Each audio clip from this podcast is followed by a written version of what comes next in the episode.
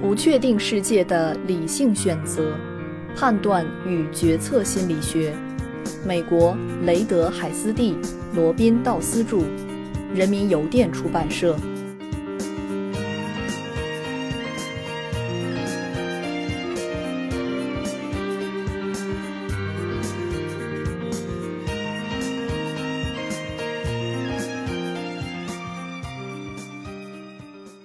第五章第七节：从可得性到概率和因果关系。人们在评估集合中每个元素发生的频率或概率时，往往出现一种可得性效应。这个概念在理论上很重要。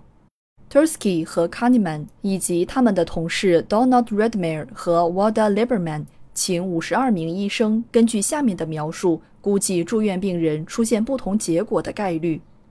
第一，住院治疗期间死亡；第二，活着出院，但是一年内死亡；第三，活了一到十年；第四，活了十年以上。因为这四种情况穷尽了所有可能的结果，所以它们的概率之和应该为一。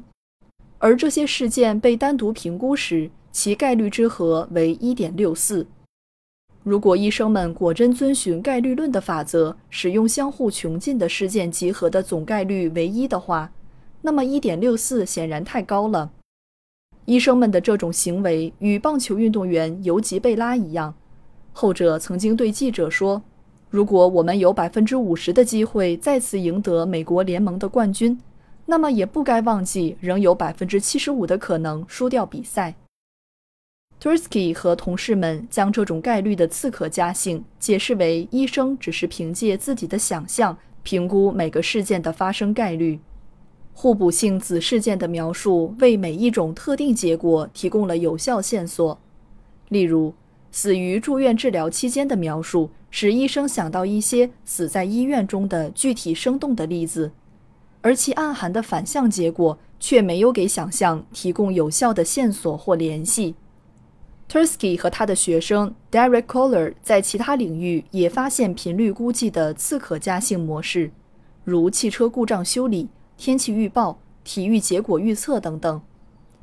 本书的作者之一道斯对个人事件判断中存在次可加性很感兴趣，这源于他曾经收到的一份报告：外星人绑架所带来的创伤后应激是严重的心理健康问题。报告还声称，至少百分之二的美国人受到该问题的困扰。这份报告的作者用近期 Roper Poll 民意测验中一道题目的肯定作答率来支持以上结论。该题目是：你是否有过下述情形？醒来后浑身发麻，感觉屋子里有陌生人或别的什么东西。道斯和同事 Matthew Morfond 对 Hopkins 和 Jacob 的荒谬结论进行了后续研究。他们请一组参与者回答同样的问题。令人吃惊的是，被问及这种古怪体验时，百分之四十的人回答至少发生过一次。另外的对照组参与者需要回答的问题只是醒来后浑身发麻，但没有被问及陌生人存在的感觉。而这一次，只有百分之十四的人做出了肯定回答。显然，提及陌生人或别的什么东西的详细描述，使人回忆起那些原本可能从大脑中溜走的事例。另外，Michael Rose 和他的学生 Ferry Sickly 也研究了判断的次可加性。他们请团队里的成员估计自己为团队付出的贡献。配偶、师徒和篮球运动员都高估了他们的个人贡献。每一个组合中，个人贡献之和都远远超过最大值百分之一百。最有趣的是，在两类自我夸大上，积极贡献以及消极贡献这种高估均会发生。这种高估现象的潜在认知过程可能存在于记忆提取和生成想象之中，其中记忆提取无疑是解释之一。后续研究显示。次可加性评估与受试者回忆具体贡献的能力高度相关，这暗示记忆可得性也是该认知过程的一部分。Tursky 和 Kohler 认为，将整个事件的各种子成分分开描述，是对整体事件的解压缩。大部分研究发现，次可加性描述的是整体事件与其分离解压后子成分之间的关系。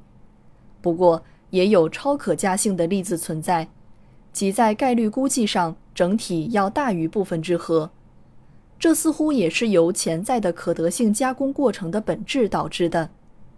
当解压后的成分难以考虑、想象和回忆时，它们被判断为不可能发生，从而使整体部分的关系发生逆转。整体事件发生的概率比其各部分发生的概率之和要高。Laura Markey 和同事们为概率估计中的超可加性提供了解释。即反向提取困难效应，在他们的研究中，要求大学生判断难解的科学问题和百科知识方面的问题。结果发现，解压后子成分的概率之和小于一。次可加性、超可加性的发现，以及其他针对提取流畅性的精巧论证，都证实了可得性在潜在认知过程中的显著作用。这一发现最重要的现实意义是。帮助我们理解公民在制定公共资源的分配方案时应该如何思考和决策。被孤立的高中生、不诚实的福利受贿者、有恋童癖的牧师、有缺陷的航线、激进的恐怖主义分子以及许多其他的范例，所有这些因素在公众想象里的认知可得性，会对我们如何分配税收和如何制定相关法律产生重大的影响。